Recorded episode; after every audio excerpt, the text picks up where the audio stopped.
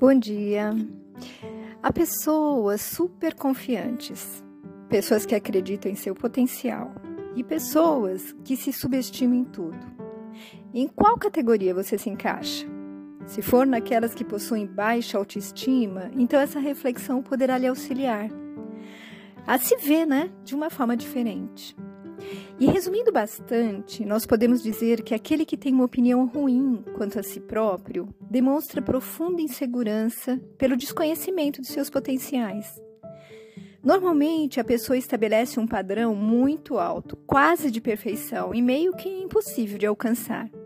Assim, ela se acha feia, ignorante, desajeitada, desmotivada, incapaz de amar, ou se sentir amada devido a seu medo de ser rejeitada, deixando-se então levar por sentimentos negativos sobre si mesma, o que acaba gerando conflitos interpessoais, perda de oportunidades de crescimento e também incapacidade de reconhecer os seus valores e capacidades, se negando a aceitar desafios. Essa postura, eh, ou melhor, esse estado de espírito, pode levar a criatura a um estado de profunda depressão, onde ela buscará o total isolamento, já que acredita nada ter a dar e, consequentemente, nada merecer receber. É claro que eu estou falando de um caso grave de baixa autoestima, mas podemos trazer o conceito para algo mais brando para aquela insegurança que muitos de nós experimentam em alguns momentos da vida e que traz consigo o medo que nos paralisa. Pode ser ao terminarmos um relacionamento, a perda de um ente querido após um longo e angustiante período de doença, ser despedido do emprego, uma doença que nos incapacite por algum tempo, perceber o peso da idade e como tudo que antes era simples começa a parecer difícil e extenuante. Enfim, há vários gatilhos que podem vir nos trazer esses sentimentos de menos-valia, e contra eles temos que lutar. No Espiritismo, nós enfatizamos sempre a questão do autoconhecimento, essa necessidade de fazermos um reconhecimento legítimo dos nossos defeitos e qualidades, para poder anular uns e intensificar os outros, gerando então autoaceitação, autoconfiança e autoamor, na medida em que nos entendemos falíveis, enquanto espíritos ainda imperfeitos, aprendendo a não nos comparar com o outro, já que cada um de nós tem uma história de vida própria, única, e somos responsáveis primordialmente pela nossa evolução, baseada nessas correções de rotas que visam o nosso bem e, sem dúvida nenhuma, de todos que conosco convivem. Freud, o pai da psicanálise, ele disse assim, abre aspas, olhe para dentro, para suas profundezas, aprenda primeiro a se conhecer. Fecha aspas. A proposta, então, é a de olharmos para nós como seres dotados de capacidade, de iniciativa, empreendedorismo, sensibilidade, força, amor, e que, se não nos vemos assim, é porque a nossa visão está deturpada. E precisamos readequá-la. Talvez ainda não tenhamos nos dado oportunidade para desabrochar trazer ao consciente as ações, essas sementes que Deus colocou em cada um de nós para germinar. Que possamos ser jardineiros cuidadosos, já que todos nós temos dons, talentos que possivelmente estamos enterrando em profundos buracos na terra do nosso ser. E no site da Feparana há um lindo exemplo real chamado Deserto Florido. Abre aspas. O deserto do Atacama, no Chile, é o mais árido e alto do mundo. É também o lugar na Terra que passou mais tempo sem chuvas, sendo registrados 400 anos sem uma gota d'água do céu. Atualmente, ele pode ficar anos e mais anos sem qualquer precipitação atmosférica. Porém, de tempos em tempos, um fenômeno muito interessante acontece. Chama-se o milagre da floração do deserto. É possível de se ver muito raramente, porque depende necessariamente da chuva caída nos meses do verão.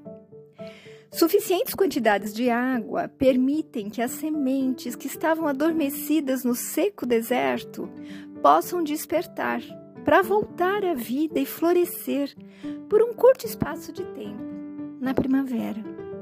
São mais de 200 tipos de flores, cores mil, um desabrochar belíssimo e inesperado em meio a terras tão áridas. Quando o deserto revive e floresce, surge uma panorâmica maravilhosa. É a oportunidade de desfrutar a singeleza das flores que cobrem as planícies e gloriosamente contrastam com as montanhas que as rodeiam. Só é possível desfrutar desse milagre do deserto em alguns anos e por pouco tempo, desde fins de agosto até o meio de outubro.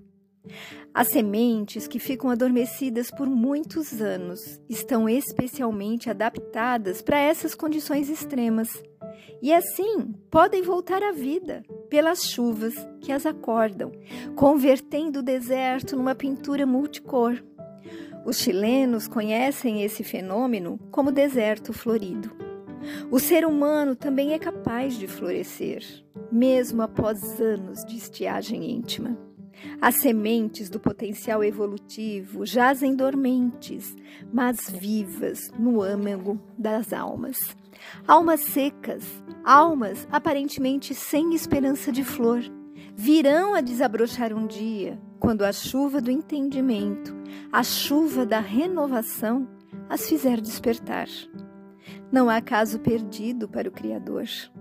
Mesmo os espíritos mais relutantes, que na agonia e tristeza profundas ousam fazer frente ao bem, negando o Criador e o amor, mesmo esses irão germinar. Chegará o tempo em que perceberão que o mal, a revolta, a vingança não lhes traz felicidade alguma. Chegará o tempo em que, regados pelas chuvas contínuas do amor dos que estão ao seu lado, render-se-ão ao bem renovador. Cada um tem seu tempo. Cada um desperta quando está preparado para despertar. Porém, Recordemos que as sementes ocultas estão lá, aguardando ansiosamente o momento de sair da terra árida, aguardando o instante de respirar o ar puro de uma nova vida. Todos temos jeito. Todos somos deuses potenciais. Deus nos fez todos assim, sem exceção. Quem escolhe o momento de desabrochar somos nós. Fecha aspas. Amigo, amiga, fica aqui o convite para que você faça algo por você. Não se permita ser um deserto árido, seco, maltratado pelas intempéries do coração e do qual todos fogem. Olhe para dentro de você. Você pode deve desabrochar. Acredite mais em si. Confie na ajuda divina. Vá em frente. Vá à luta. Desabroche para o amor.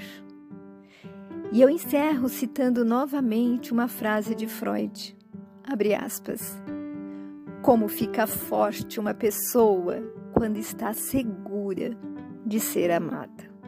Fecha aspas. E você, com certeza, é muito amado ou amada.